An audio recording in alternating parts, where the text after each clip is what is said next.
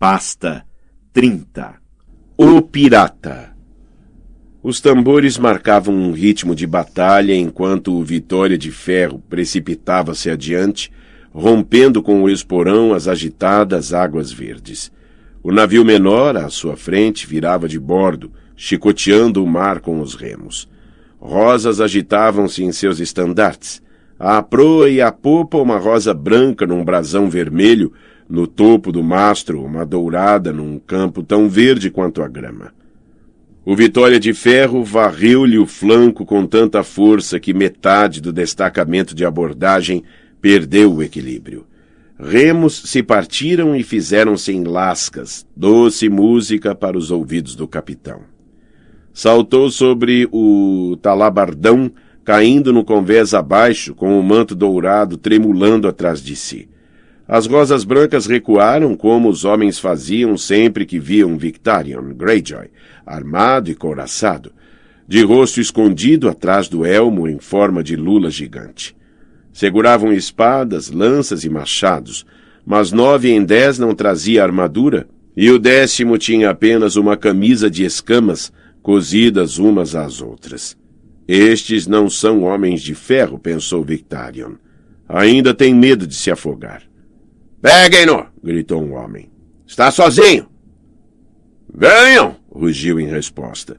Venham me matar, se conseguirem! Os guerreiros rosados convergiram de todos os lados, com um aço cinzento nas mãos e terror por trás dos olhos. Seu medo era tão palpável que Victarion conseguia saboreá-lo. Golpeou à esquerda e à direita, decepando o braço do primeiro homem pelo cotovelo e abrindo uma grande fenda no ombro do segundo. O terceiro enterrou o machado no macio pinho do escudo de Victarion, que o empurrou contra o rosto do idiota, derrubou-o e o matou quando tentou se levantar.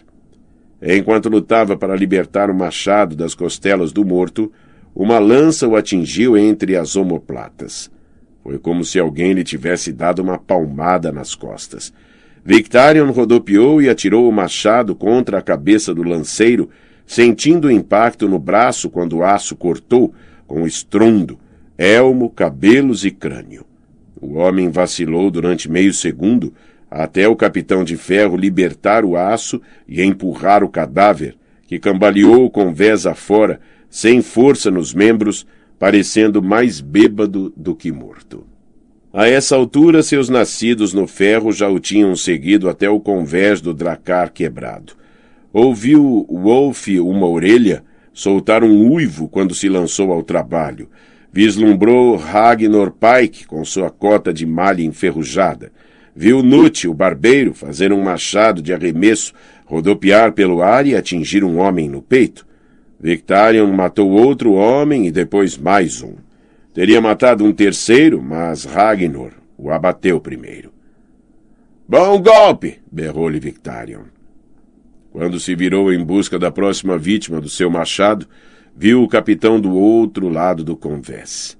Tinha o sobretudo branco manchado de sangue e tripas, mas Victarion conseguia distinguir as armas que trazia no peito, a rosa branca dentro de seu brasão vermelho. O homem ostentava o mesmo símbolo no escudo, num fundo branco com uma moldura ameiada de vermelho.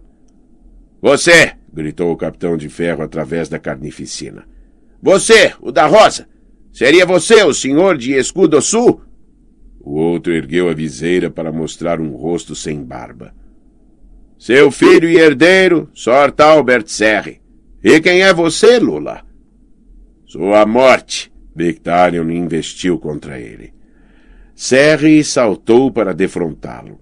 Sua espada era de bom aço forjado em castelo, e o jovem cavaleiro a fazia cantar. Seu primeiro golpe foi baixo, e Victarion o afastou com um machado. O segundo atingiu o capitão de ferro no elmo antes que tivesse tempo de erguer o escudo. Victarion respondeu com um golpe lateral de machado. O escudo de Serre interpôs-se, Voaram lascas de madeira e a rosa branca fendeu-se de cima a baixo com um belo e penetrante craque. A espada do jovem cavaleiro bateu-lhe na coxa uma, duas, três vezes, gritando contra o aço. Este rapaz é rápido, compreendeu o capitão de ferro. atingiu o rosto de Serre com o escudo e o fez cambalear para trás, de encontro ao talabardão. Victarion ergueu o machado e pôs todo o seu peso no golpe para rasgar o rapaz do pescoço às virilhas, mas Serre rodopiou para longe. A cabeça do machado esmagou-se contra a murada, fazendo voar lascas, e ficou presa ali quando tentou libertá-la. O convés moveu-se sob seus pés e o homem de ferro caiu sobre um joelho. Sor Talbert deitou fora o escudo quebrado e lançou um corte vertical com a espada. O escudo de Victarion tinha feito metade da rotação quando tropeçara. Apanhou a lâmina de serre com um punho de ferro. Aço articulado foi esmagado e uma punhalada de dor o fez soltar um grunhido, mas Victarion aguentou. Eu também sou rápido, rapaz, disse, enquanto arrancava a espada das mãos do cavaleiro e a atirava ao mar. Os olhos de Sor Talbert esbugalharam-se. A minha espada! Victarion atingiu o rapaz na garganta com um punho ensanguentado. Vá buscá-la, disse, forçando-o a cair de costas por cima da amurada para dentro da água manchada de sangue. Com aquilo conseguiu uma pausa para soltar o machado. As rosas brancas recuavam diante da maré de ferro. Alguns tentavam fugir para dentro do navio, enquanto outros gritavam por trégua. Victarion sentia sangue quente escorrer por seus dedos, por baixo da cota de malha, do couro e do aço articulado, mas isso não era nada. Do outro lado do mastro, um espesso nó de inimigos continuava lutando, resistindo, ombro contra ombro, num círculo. Aqueles, pelo menos, são homens. Preferem morrer a se render. Victarion concederia a alguns esse desejo. Bateu no escudo com o machado e avançou sobre eles. O deus afogado não esculpira Victarion Greyjoy para lutar com palavras em assembleias de homens livres, nem para combater inimigos furtivos e dissimulados em pântanos intermináveis era para aquilo que fora posto na terra, para avançar vestido de aço com um machado rubro a gotejar na mão, oferecendo a morte a cada golpe. Atacaram-no pela frente e pelas costas, mas, pelo dano que lhe causaram, as espadas bem podiam ter sido chibatas de salgueiro.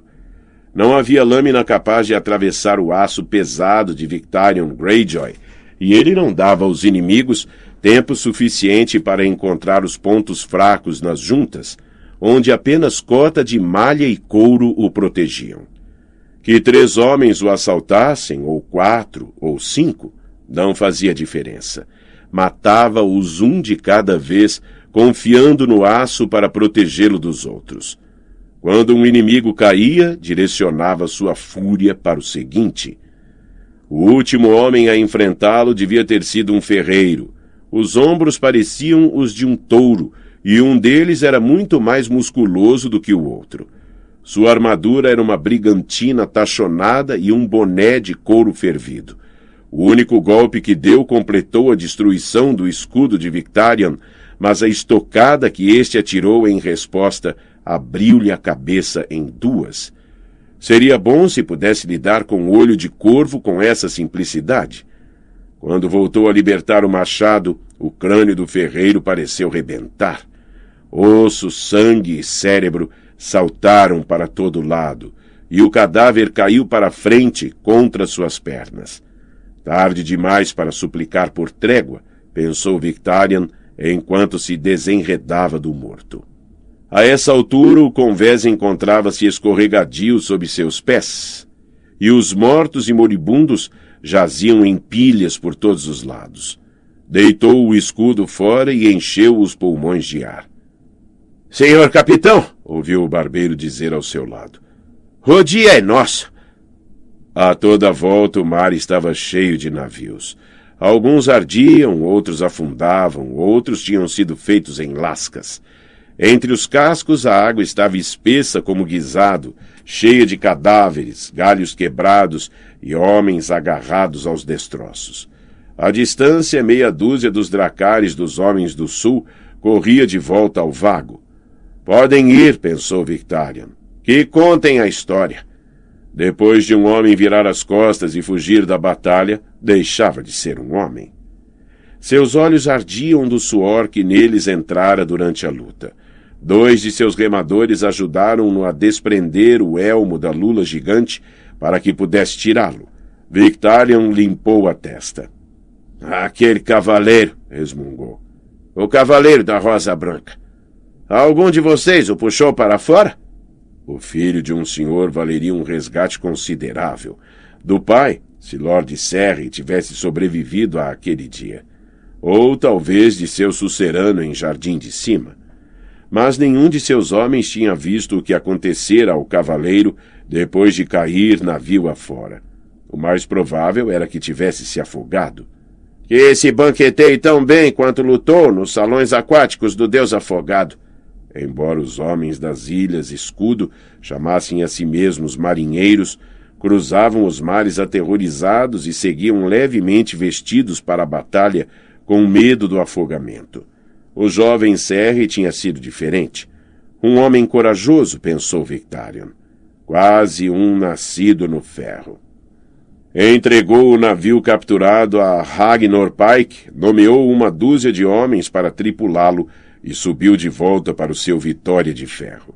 Retire as armas e armaduras dos cativos e cuide de seus ferimentos, disse Anute, o barbeiro. Atire os moribundos ao mar. Se algum pedir misericórdia, corte-lhe a garganta primeiro. Só sentia desprezo por homens assim. Era melhor afogar-se em água do mar do que em sangue. Quero uma contagem dos navios que ganhamos e de todos os cavaleiros e fidalgos que capturamos. Também quero seus estandartes. Um dia os penduraria em seu salão para que, quando se tornasse velho e frágil, pudesse recordar todos os inimigos que matara quando era jovem e forte. Será feito. Nute abriu um sorriso. É uma bela vitória. Sim, pensou. Uma grande vitória para o olho de corvo e seus feiticeiros. Os outros capitães voltariam a gritar o nome do irmão quando as notícias chegassem a Escudo Roble. Euron seduzira-os com sua língua fluente e olho sorridente, e prendera-os à sua causa com o saque de meia centena de terras distantes.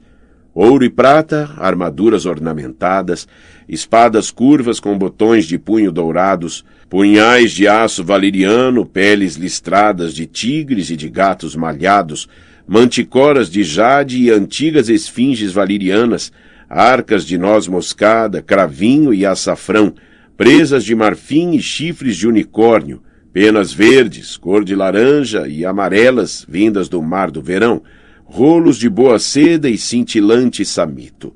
E, no entanto, tudo isso era quase nada comparado com isto. Agora deu-lhes conquista e são seus de uma vez por todas, pensou o capitão. O sabor que tinha na língua era amargo. Essa vitória foi minha, não dele. Onde estava? Em escudo roble, descansando num castelo. Roubou minha esposa e o trono e agora me rouba a glória. A obediência era natural para Victarion Greyjoy. Nascera nela. Crescendo até a idade adulta à sombra dos irmãos, seguira obedientemente Balon em tudo o que fizera.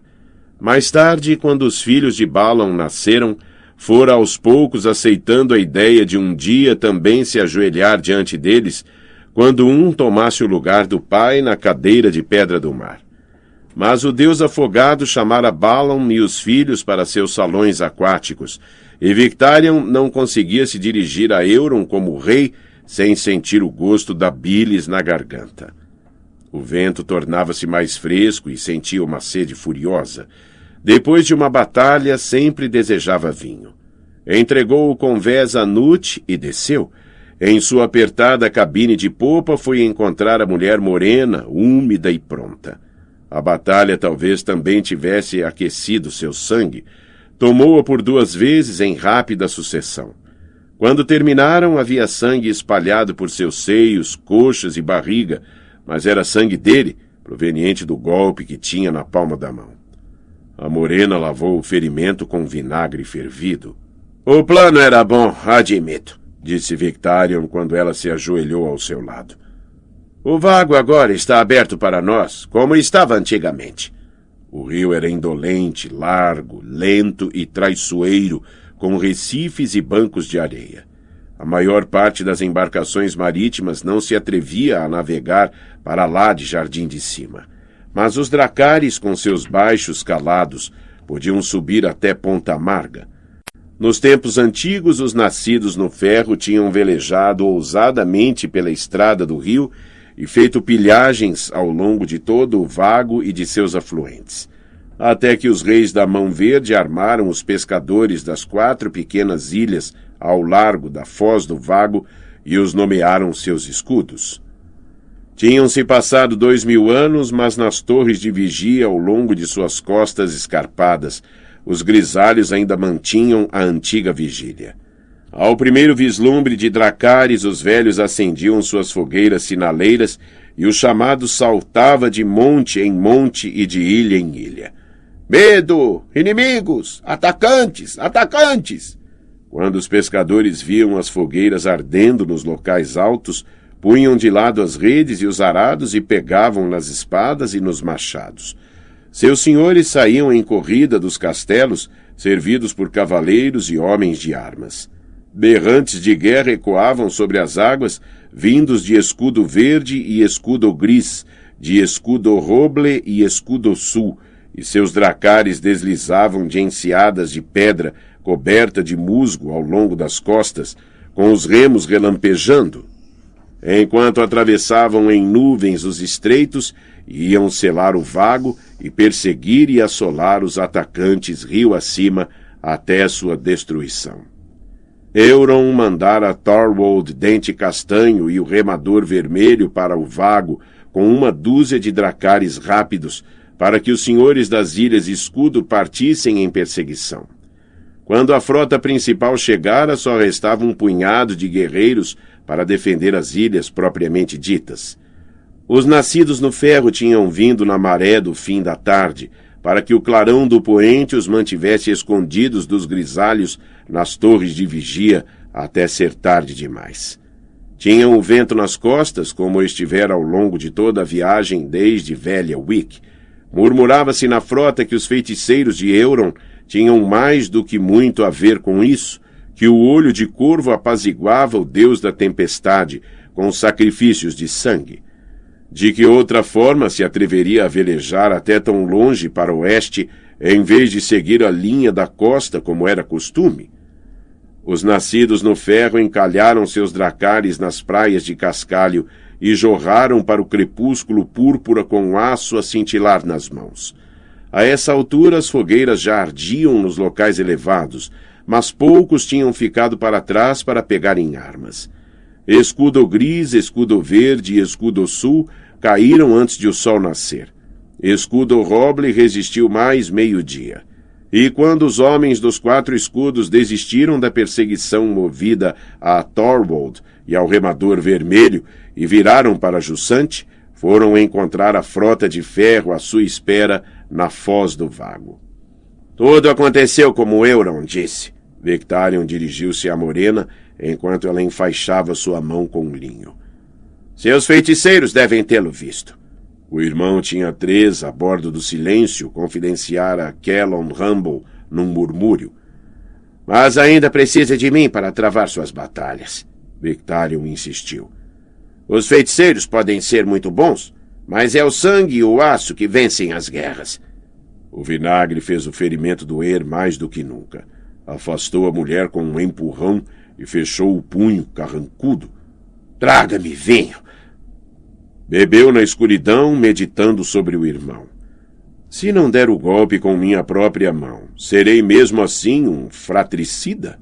Não havia homem que Victorian temesse, mas a maldição do deus afogado o fazia hesitar. Se for outro a abatê-lo às minhas ordens, seu sangue manchará também minhas mãos? Aeron Cabelo Molhado saberia a resposta, mas o sacerdote estava em algum lugar nas Ilhas de Ferro, ainda com esperança de amotinar os nascidos no ferro contra seu rei recém-coroado. Nut, o barbeiro, é capaz de barbear um homem com um machado arremessado a vinte metros de distância. e nenhum dos mestiços de Euron conseguiria resistir a Wolf, uma orelha, ou a Andrik, o sério. Qualquer um deles poderia fazê-lo, mas sabia que o que um homem pode fazer e o que quer fazer eram duas coisas diferentes. As blasfêmias de Euron farão cair a fúria do Deus afogado sobre todos nós, profetizara Iron ainda em velha Wick. Temos de detê-lo, irmão. Ainda somos do sangue de Balon, não somos? Ele também é, Victarion respondera.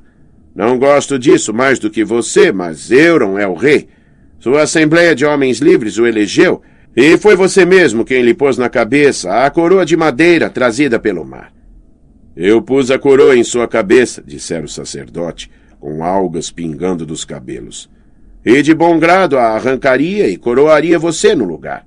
Só você tem força suficiente para lutar contra ele. Foi o Deus afogado que o elevou, Victarion protestara. Que seja o Deus afogado a derrubá-lo. Iron lançara-lhe um olhar sinistro, aquele que tinha fama de tornar imprópria a água de poços e deixar estéreis as mulheres. Não foi o Deus que falou. Sabe-se que Euron tem feiticeiros e magos malignos naquele seu navio vermelho. Eles jogaram algum feitiço sobre nós para não conseguirmos ouvir o mar. Os capitães e os reis estavam bêbados com toda aquela conversa de dragões. Bêbados ou com medo daquele berrante. Ouviu o som que ele fez. Mas não importa. Euron é o nosso rei. Meu não, o sacerdote declarara. O Deus afogado ajuda os valentes, não aqueles que se abrigam dentro dos navios quando a tempestade chega. Se não quer se mexer para remover olho de corvo da cadeira de pedra do mar, preciso eu mesmo pôr mãos nesta obra. Como? Não tem navios? Não tem espadas? Tenho a minha voz, o sacerdote respondeu. E o Deus está comigo. Minha é a força do mar, uma força a qual o olho de corvo não pode esperar resistir. As ondas podem se quebrar na montanha, mas continuam a vir, ondas atrás de onda, e no fim só restarão seixos onde esteve a montanha. E em pouco tempo até os seixos serão varridos para longe, para formar o chão sob o mar por toda a eternidade. Seixos, Victorian resmungou. Está louco se pensa em derrubar olho de corvo com conversas sobre ondas e seixos. Os nascidos no ferro serão as ondas, cabelo molhado retrucou. Não os grandes e senhoriais, mas o povo simples, os que lavram a terra e os que pescam no mar. Os capitães e os reis fizeram subir Euron, mas o povo o derrubará. Irei à Grande Wick, a Harlow, a Montrasgo, à própria Pike. Minhas palavras serão ouvidas em cada vila e aldeia. Nenhum homem sem Deus pode se sentar na cadeira de pedra do mar. Balançou a cabeça hirsuta e penetrou a passos largos na noite. Quando o sol se ergueu no dia seguinte, Iron Greyjoy desaparecera da velha Wick. Nem mesmo seus afogados sabiam para onde. Dizia-se que Olho de Corvo se limitara a rir quando o informaram. Mas, embora o sacerdote tivesse desaparecido, seus terríveis avisos permaneceram. Victarion deu por si, lembrando-se também das palavras de Baelor Blacktide, Balon era louco, Iron é mais louco ainda, e Euron é o mais louco de todos. O jovem senhor tentara zarpar para casa após a Assembleia de Homens Livres, recusando-se a aceitar Euron como sucerano. Mas a frota de ferro fechara a baía, pois o hábito da obediência estava profundamente inculcado em Victarion Greyjoy, e Euron usava a coroa de madeira trazida pelo mar. O voador da noite fora apreendido e Lord Blacktide, acorrentado, foi entregue ao rei. Os mudos e mestiços de Euron tinham-no cortado em sete partes para alimentar os sete deuses das terras verdes que ele adorava. Como recompensa por seu leal serviço, o recém-coroado rei dera a Victarion a morena, roubada de algum mercador de escravos a caminho de Lis. Não quero nenhuma de suas sobras, dissera desdenhosamente ao irmão. Mas quando o olho de corvo declarou que a mulher seria morta se não a aceitasse, fraquejou. A língua dela tinha sido arrancada, mas, exceto por este pormenor, estava intacta, e era também bela, com uma pele tão castanha quanto teca oleada. Mas por vezes, quando a olhava, surpreendia-se lembrando da primeira mulher que o irmão lhe dera para fazer dele um homem. Victarion quis voltar a usar a morena, mas achou-se incapaz. Vá buscar outro odre de vinho, disse-lhe, e depois saia. Quando ela regressou com um odre de tinto amargo, o capitão o levou para o convés, onde podia respirar o ar limpo do mar. Bebeu metade do odre e despejou o resto no mar para todos os homens que tinham morrido. O Vitória de Ferro permaneceu durante horas ao largo da foz do Vago. Enquanto a maior parte da frota de ferro se punha a caminho de Escudo Roble, Victarion manteve luto, Lord Dagon, vento de ferro e desgraça da donzela ao seu redor como retaguarda. Içaram sobreviventes do mar e viram mão dura afundar-se lentamente, arrastado para o fundo pelo destroço que abalroara. Quando o navio desapareceu sob as águas, Victarion tinha a contagem que havia pedido – Perdera seis navios e capturara trinta e oito. Servirá, disse Anute. Aos remos. Regressemos à vila de Lord Hewitt. Os remadores curvaram as costas em direção à escudo roble e o capitão de ferro voltou para baixo. Podia matá-lo, disse a morena. Embora seja um grande pecado matar um rei, e um pecado pior matar um irmão, franziu as sobrancelhas. Acha devia ter me dado sua voz. Como ela pôde esperar conquistar os capitães e os reis com suas pinhas e nabos? O sangue de Balon corre-lhe nas veias, mas não deixa de ser uma mulher. Fugira após a Assembleia de Homens Livres. Na noite em que a coroa de madeira trazida pelo mar fora colocada na cabeça de Euron, ela e sua tripulação tinham se dissipado. Uma pequena parte de Victarion sentia-se satisfeita com isso. Se a garota mantiver a cabeça no lugar, casará com algum lorde nortenho e viverá com ele em seu castelo, longe do mar e de Euron Olho de Corvo. A vila de Lord Hewitt, senhor capitão! gritou um tripulante. Victarion ergueu-se. O vinho abafara o latejar em sua mão. Talvez a levasse ao mestre de Hewitt para que a visse, se o homem não tivesse sido morto. Regressou ao convés no momento em que dobravam um promontório. O modo como o castelo de Lord Helwet se erguia por cima do porto fê-lo-se lembrar de Fidalporto, embora aquela vila fosse duas vezes maior. Uma vintena de dracares patrulhava as águas além da enseada, com a lula gigante dourada tremulando em suas velas. Centenas de outros navios encontravam-se encalhados ao longo das praias de cascalho e içados para os pontões que cercavam o porto. Num cais de pedra viam-se três grandes cocas e uma dúzia de outras menores embarcando saque e provisões. Victarion deu ordens para o Vitória de Ferro lançar âncora. Mande preparar um bote.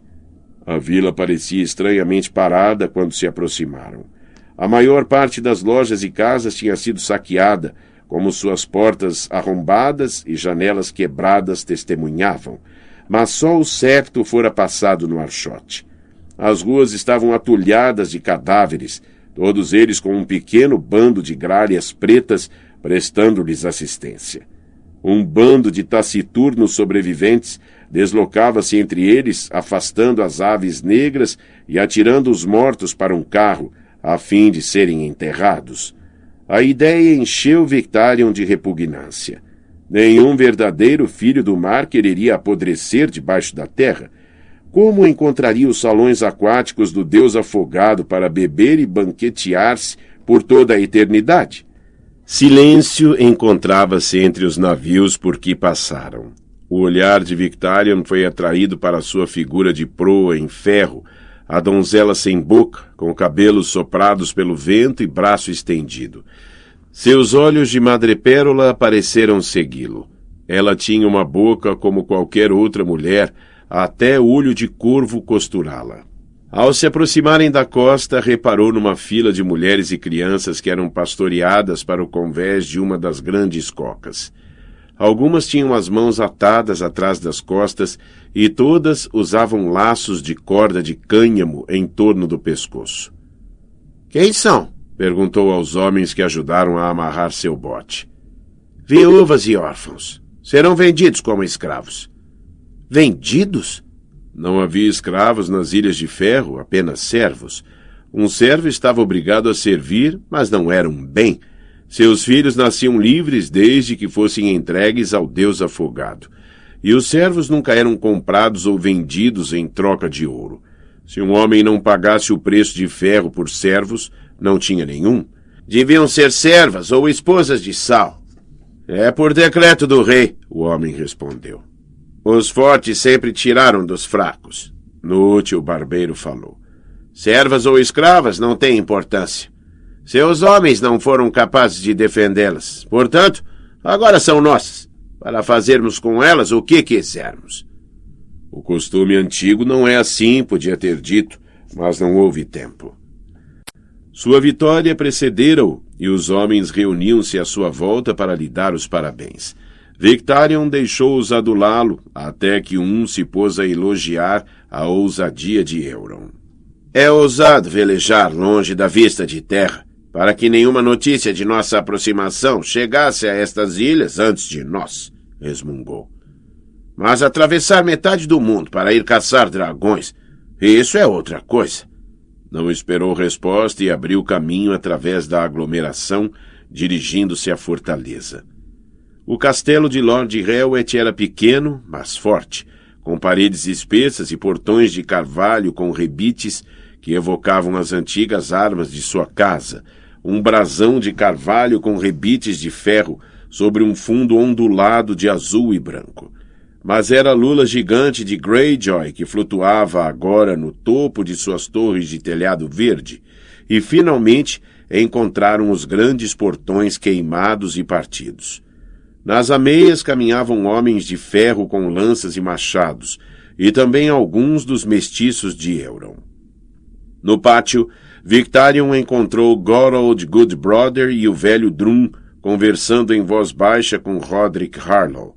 Noite o barbeiro soltou um grito ao vê-los. Leitor! gritou. Por que a cara amarrada? Seus receios não serviram de nada. O dia é nosso, e nossa é a recompensa. A boca de Lord Roderick franziu-se. Fala desses rochedos? Os quatro juntos não chegam a fazer uma Harlow. Conquistamos umas tantas pedras, árvores e bugigangas, e a inimizade da casa Tyrion.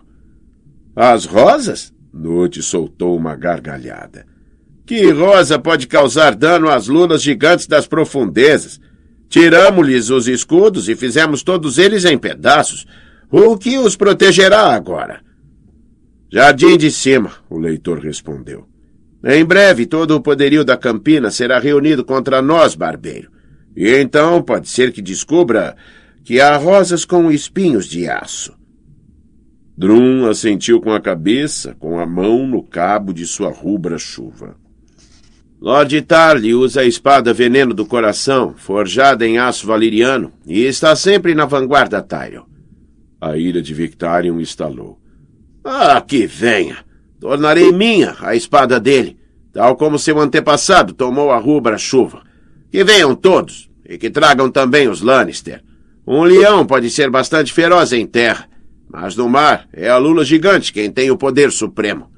Daria metade dos dentes pela chance de experimentar o machado contra o regicida ou o cavaleiro das flores. Era este o tipo de batalha que compreendia. O fratricida era amaldiçoado aos olhos dos deuses e dos homens, mas o guerreiro era honrado e reverenciado. Não tenha medo, senhor capitão, o leitor disse. Todos eles virão. Sua graça assim deseja. Por que outro motivo nos teria ordenado que deixássemos voar os corvos de Hewett? Você lê demais e não luta o suficiente, Nute interveio. Seu sangue é leite. Mas o leitor fingiu não ouvir. Um festim tempestuoso desenrolava-se quando Victarion entrou no salão. Nascidos no ferro enchiam as mesas, bebendo, gritando e empurrando-se uns aos outros, vangloriando-se dos homens que tinham matado, dos feitos que tinham realizado, daquilo que tinham conquistado. Muitos estavam ornamentados com objetos pilhados. Lucas, mão esquerda Cod e Kellon Rumble tinham arrancado tapeçarias das paredes para lhe servirem de manto. Germond Botley usava um fio de pérolas e granadas sobre sua dourada placa de peito Lannister. Andrick o Sério andava por ali cambaleando com uma mulher debaixo de cada braço. Embora continuasse sério, tinha anéis em todos os dedos. Em vez de travessas esculpidas em velho pão bolorento, os capitães comiam de bandejas de prata maciça. O rosto de inútil barbeiro escureceu de fúria enquanto olhava em volta. Olho de Corvo manda enfrentarmos os Dracares enquanto seus homens tomam os castelos e as aldeias e arrecadam todo o saque e as mulheres. O que foi que deixou para nós? Nós temos a glória. A glória é boa, Nute respondeu. Mas o ouro é melhor. Victarion encolheu os ombros. Olho de Corvo diz que teremos Westeros inteiro. Árvore, Vila Velha, Jardim de Cima. Será ali que encontrará seu ouro. Ah, mas chega de conversas. Eu tenho fome. Por direito de sangue, Victarion podia ter exigido um lugar no estrado, mas não queria comer com Euron e suas criaturas. Em vez disso, escolheu um lugar junto a Ralph, o coxo, capitão do Lord Kellon. Uma grande vitória, senhor capitão, Coxo o cumprimentou. Uma vitória merecedora de uma senhoria. Devia ficar com uma ilha. Lord Victarion. Sim, e por que não? Podia não ser a cadeira de pedra do mar, mas seria alguma coisa. Otto Harlow estava do outro lado da mesa chupando carne de um osso. Deitou fora com um piparote e dobrou-se para frente. Ah, o cavaleiro vai ficar com o escudo gris. Meu primo, sabia? Não. Victarion olhou para o outro lado do salão, para onde Sor Arras Harlow bebia vinho de uma taça dourada. Um homem alto, de rosto comprido e austero. Por que Euron daria uma ilha àquele? Otto ergueu sua taça de vinho vazia e uma pálida jovem com um vestido de veludo azul e renda dourada voltou a enchê-la. O cavaleiro tomou Vila Severa sozinho. Plantou o estandarte junto ao castelo e desafiou os Green a enfrentá-lo. Um assim fez, depois outro e outro a seguir. Matou-os todos. Bem, quase. Dois se renderam. Quando o sétimo homem caiu, o septão de Lord Green decidiu que os deuses tinham falado e entregou o castelo. Outro soltou uma gargalhada. Ele vai ser senhor de escudo gris e que lhe faça bom proveito. Com ele longe, sou eu o herdeiro do leitor. Bateu no peito com a taça de vinho. Roto, o corcunda, senhor de Harlow. Sete, você quer dizer. Victarion perguntou a si mesmo como anoitecer se aguentaria contra o seu machado. Nunca lutara contra um homem armado com uma lâmina de aço valeriano embora tivesse espancado muitas vezes o jovem Arras Harlow quando eram jovens. Ainda rapaz, Harlow tinha sido um grande amigo do filho mais velho de Balon, Roderick, que morrera à sombra das muralhas de Guardamar. O banquete era bom, o vinho dos melhores, e havia boi assado, mal passado e ensanguentado, e também pato recheado e baldes de caranguejo fresco. O senhor comandante tomou-os por ajudantes de cozinha vestidas com as roupas da senhora Hewitt e de suas damas, até que Roth lhe disse que eram a senhora Hewitt e suas damas. Eram oito. Sua senhoria, ainda bem atraente, embora tivesse engordado, e sete mulheres mais jovens, com idade entre dez e vinte e cinco anos, suas filhas e noras. Lord Hewitt, em pessoa, estava sentado em seu lugar habitual sobre o estrado, vestido com todos os seus enfeites heráldicos. Os braços e as pernas tinham sido atados à cadeira e um enorme rabanete branco fora enfiado entre seus dentes para que não pudesse falar, embora pudesse ver e ouvir. Olho de Corvo ocupara o lugar de honra à direita de sua senhoria. Tinha uma garota bonita e roliça, de 17 ou 18 anos, no colo, descalça e desgrenhada, com os braços em volta de seu pescoço. Quem é aquela? Victarion perguntou aos homens que o rodeavam. A bastarda de sua senhoria, disse Roto com uma gargalhada. Antes de Euron tomar o castelo, era obrigada a servir com os outros à mesa e a fazer as refeições com os criados. Euron levou os lábios azuis ao pescoço da garota. Ela soltou um risinho e sussurrou-lhe qualquer coisa ao ouvido. Sorrindo, ele voltou a beijar-lhe a garganta. A pele branca da garota estava coberta de marcas vermelhas onde a boca dele estivera. Formavam um colar rosado em volta de seu pescoço e ombros. Outro sussurro ao ouvido, e desta vez olho de corvo riu alto, após o que bateu com a taça de vinho na mesa, pedindo silêncio. Boas senhoras! gritou para suas criadas bem-nascidas. Falia está preocupada com seus belos vestidos. Não quer vê-los manchados de gordura, vinho e apalpadelas de dedos sujos, visto que lhe prometi que podia escolher sua roupa entre os seus guarda-roupas depois do banquete. Portanto, o melhor é que se dispam. Um rugido de gargalhadas varreu o grande salão e o rosto de Lord Hewett ficou tão vermelho que Victarion julgou que sua cabeça arrebentaria. As mulheres não tiveram escolha, exceto obedecer. A mais nova chorou um pouco, mas a mãe a confortou e ajudou a desfazer os nós costas abaixo. Depois, continuaram a servir como antes, movendo-se entre as mesas com jarros cheios de vinho para encher todas as taças vazias, só que agora o faziam nuas. Ele envergonha Helwet como outrora me envergonhou, pensou o capitão, recordando-se do modo como a esposa soluçara enquanto ele a espancava. Sabia que os habitantes dos quatro escudos se casavam frequentemente entre si, tal como os nascidos no ferro. Uma daquelas criadas nuas podia perfeitamente ser esposa de Sir Talbert Serry. Uma coisa era matar um inimigo, outra era desonrá-lo. Victarion fez um punho. Tinha a mão ensanguentada onde o ferimento empapara o linho. No estrado, Euron empurrou sua cadela para o lado e trepou para cima da mesa. Os capitães puseram-se a bater com as taças na mesa e os pés no chão. Euron! gritavam. Euron! Euron! Euron! Era de novo a Assembleia de Homens Livres. Jurei dar Westeros a vocês, Olho de Corvo falou quando o tumulto esmoreceu. E aqui tenho um pouco dele para saborear. Um pedaço, nada mais do que isso. Mas nós banquetearemos antes do cair da noite. Os archotes ao longo das paredes soltavam um brilho vivo, e ele também, lábios azuis, olho azul e tudo mais.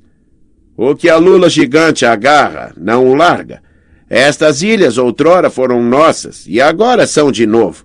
Mas precisamos de homens fortes para defendê-las. Portanto, erga-se, Sor Arras Harlow, Senhor de Escudo Gris. O cavaleiro pôs-se em pé, com a mão apoiada no botão de pedra da lua da anoitecer. Erga-se, Andric, o sério, senhor de Escudo Sul. Andric empurrou suas mulheres para o lado e se levantou de um salto, como uma montanha que se erguesse subitamente do mar. Erga-se, Maron Volmark, senhor de Escudo Verde. Um rapazinho imberbe de dezesseis anos Volmark pôs-se hesitantemente em pé, parecendo um senhor dos coelhos. E erga-se, Note, o barbeiro, senhor de escudo roble. Os olhos de Noite puseram-se cautelosos, como se temesse ser alvo de uma brincadeira cruel. Um lorde? grasnou. Victarion tinha esperado que Olho de Corvo entregasse as senhorias às suas criaturas, Stonehand, remador vermelho, e Lucas, mão esquerda, Cod. Um rei tem de ser pródigo, tentou dizer a si mesmo, mas outra voz sussurrou. Os presentes de Euron estão envenenados. Quando revirou a ideia na cabeça, viu com clareza. O cavaleiro era o herdeiro escolhido pelo leitor e Andric o Sério, o forte braço direito de Dunstan Drum. Volmark é um rapaz inexperiente, mas tem em si o sangue do Arren negro por via materna, e o barbeiro. Victarion o agarrou pelo antebraço. Recuse! Note olhou para ele como se tivesse enlouquecido. Recusar? Terra de uma senhoria? Irá fazer de mim um senhor? Libertou o braço com um puxão e pôs-se em pé, gozando os vivas. E agora me rouba os homens, pensou Victarion. Rei Euron chamou pela senhora Helwet para que lhe trouxesse uma nova taça de vinho e a ergueu bem alto acima da cabeça. Capitães e reis, ergam as taças aos senhores dos quatro escudos! Victarion bebeu com os outros. Não há vinho mais doce do que aquele roubado de um inimigo. Alguém lhe dissera aquilo um dia, o pai ou o irmão Balon. Um dia beberei o seu vinho, olho de corvo, e roubarei de você tudo o que lhe é querido. Mas haveria alguma coisa que fosse querida a Euron? Amanhã nos prepararemos de novo para zarpar, o rei dizia. Encham as barricas de novo com água de nascente, levem todas as sacas de cereais e barris de carne de vaca e todas as ovelhas e cabras que possamos transportar. Os feridos que ainda estiverem suficientemente vigorosos para puxar um remo, remarão. Os outros ficarão aqui para ajudar a manter estas ilhas nas mãos de seus novos senhores. Thorwald e Remador Vermelho regressarão em breve com mais provisões. Nossos convéses irão feder a porcos e galinhas na viagem para leste, mas voltaremos com dragões. Quando?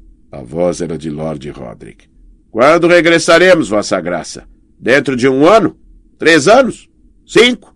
Seus dragões estão a um mundo de distância e o outono chegou. O leitor avançou, enumerando todos os perigos. Galés defendem os estreitos Redwine. A costa dornesa é seca e estéril. Quatrocentas léguas de redemoinhos, falésias e baixios escondidos quase desprovida de um desembarcadouro seguro, seja onde for. Depois esperam-nos os degraus com suas tempestades e seus ninhos de piratas licenos e miranos. Se um milhar de navios se fizer à vela, trezentos poderão chegar ao outro lado do mar estreito. E então, o quê? Lis não nos dará as boas-vindas e volantes tampouco. Onde encontrará água doce e alimentos? A primeira tempestade nos dispersará por metade da terra. Um sorriso brincou nos lábios azuis de Euron. Eu sou a tempestade, senhor. A primeira e a última. Levei silêncio em viagens mais longas do que esta, e em viagens muito mais perigosas. Esquece-se? Naveguei pelo mar fumegante e vi Valíria. Todos os presentes sabiam que a destruição ainda reinava em Valíria. Ali o próprio mar fervia e fumegava, e a terra fora invadida por demônios.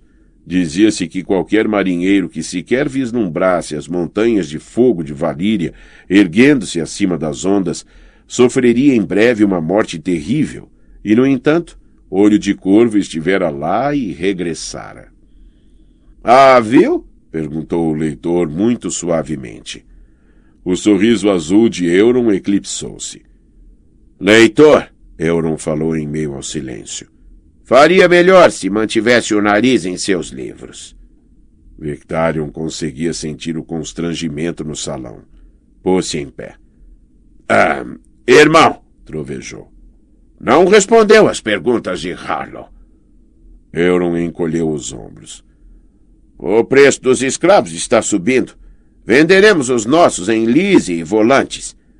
Isto e o saque que capturamos aqui nos darão ouro suficiente para comprar provisões.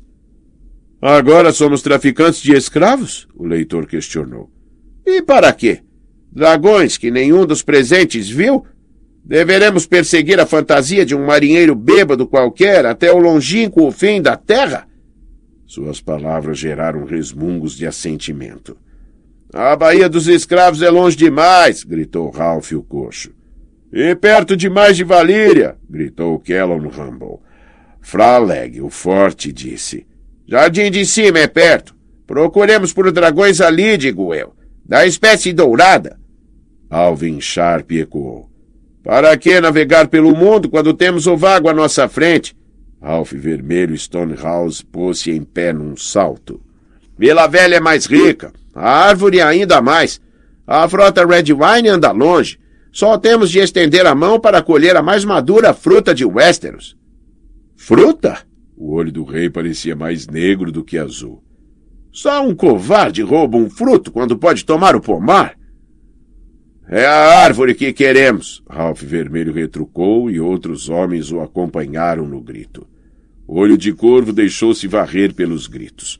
Então saltou da mesa, agarrou sua cadela pelo braço e a arrastou para fora do salão. Fugiu como um cão. O controle de Euron sobre a cadeira de pedra do mar de repente pareceu não estar tão firme como estivera momentos antes. Eles não o seguirão até a Baía dos Escravos. Talvez não sejam tão cães e tolos como temi. Aquilo era uma ideia tão animadora que Victarion teve de empurrá-la para baixo. Esvaziou uma taça com o barbeiro para lhe mostrar que não tinha má vontade por causa da senhoria, mesmo tendo vindo da mão de Euron. Lá fora o sol se pusera. A escuridão reunia-se para além das paredes, mas dentro delas os archotes ardiam com um brilho alaranjado, e a fumaça que soltavam concentrava-se sob as vigas do telhado, como uma sombra cinzenta. Bêbados puseram-se a dançar a dança dos dedos. A certa altura, Lucas, mão esquerda Cod, decidiu que desejava uma das filhas de Lord Hewett e a possuiu sobre a mesa enquanto as irmãs gritavam e soluçavam. Victarion sentiu uma pancada no ombro. Um dos filhos mestiços de Euron estava na sua frente, um garoto de dez anos com cabelos lanosos e a pele da cor da lama. Meu pai quer falar com você. Victarion ergueu-se cambaleante. Era um homem grande, com uma vasta capacidade para o vinho, mesmo assim bebera demais. Espanquei-a até a morte com minhas próprias mãos, pensou. Mas Olho de Corvo a matou quando se enfiou nela. Eu não tive alternativa. Seguiu o pequeno bastardo para fora do salão e pela espiral de uma escada de pedra acima. Os sons da violação e da festança foram diminuindo à medida que subiam, até restar apenas o suave raspar das botas na pedra. Olho de Corvo ocupara o quarto de Lord Hewett com sua filha bastarda. Quando Victarion entrou, a garota estava nua, deitada na cama, ressonando baixinho. Euron encontrava-se em pé junto à janela, bebendo de uma taça de prata. Usava o manto de zibelina que tirara de Black Tide, a pala de couro e nada mais. Quando era rapaz, sonhei que podia voar, anunciou. Quando acordei, não podia. Ou pelo menos foi o que o mestre disse. Mas e se ele mentiu? Victarion sentiu o cheiro do mar que entrava pela janela aberta, embora o quarto fedesse a vinho, sangue e sexo. O frio ar salgado ajudou a limpar-lhe a cabeça. O que quer dizer com isso? Euron virou-se para encará-lo com os machucados lábios azuis curvados num meio sorriso. Talvez possamos voar. Todos nós. Como saber? A menos que saltemos de uma torre alta qualquer. O vento entrava em rajadas pela janela e sacudia-lhe o manto de zibelina. Havia algo de obsceno e perturbador em sua nudez. Não há homem que realmente saiba o que pode fazer, a menos que se atreva a fazer. A janela está ali. Salte. Victarion não tinha paciência para aquilo. A mão ferida o incomodava. O que você quer? O mundo? A luz da lareira cintilou no olho de Euron. Seu olho sorridente. Aceita uma taça do vinho de Lord Hewett? Não há vinho cuja doçura chegue aos calcanhares daquele que é tirado de um adversário derrotado. Não, Victarion afastou o olhar. Cubra-se. Euron sentou-se e puxou o manto de modo a cobrir-lhe as virilhas. Ah, eu tinha me esquecido de como meus nascidos no ferro são uma gente pequena e barulhenta. Quero trazer-lhes dragões e eles gritam por uvas. As uvas são reais. Um homem pode se empanturrar de uvas. Seu sumo é doce e fazem vinho. O que fazem os dragões? A angústia, Olho de Corvo bebericou de sua taça de prata. Uma vez tive um ovo de dragão nesta mão, irmão. Um feiticeiro de Mir jurou que conseguia fazê-lo eclodir se lhe desse um ano e todo o ouro que me pedisse. Quando me cansei de suas desculpas, matei-o. Enquanto o homem observava as entranhas deslizando-lhe por entre os dedos, disse: Mas não se passou um ano. Soltou uma gargalhada. Kragorn morreu, sabia?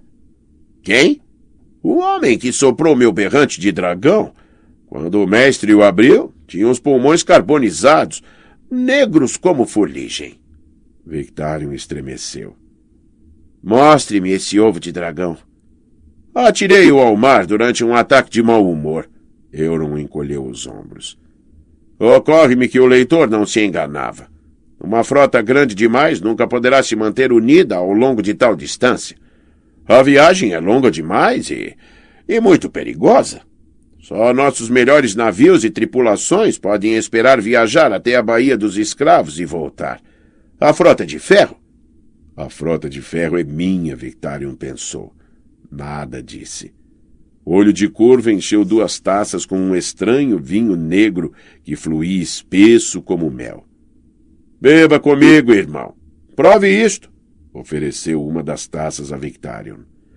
O capitão pegou a taça que Euron não oferecera, cheirou desconfiadamente seu conteúdo. Visto de perto, o líquido parecia mais azul do que negro. Era espesso e de aspecto oleoso e cheirava a carne podre. Experimentou um pequeno gole e o cuspiu imediatamente. Ah, que porcaria! Quer me envenenar? Quero abrir seus olhos.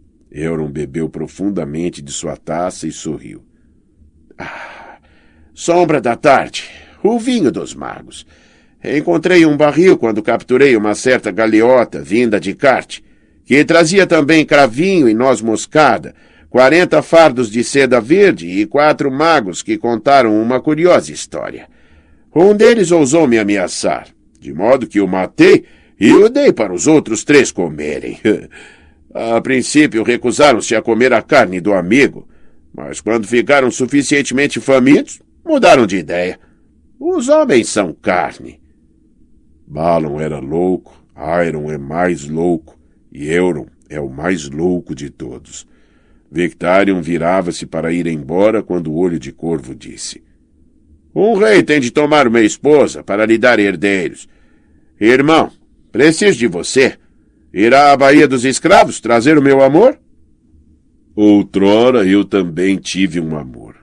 As mãos de Victarion fecharam-se em punhos e uma gota de sangue caiu no chão com um pequeno ruído. Devia espancar você até sangrar e dar seu corpo para os caranguejos comerem, como fiz com ela.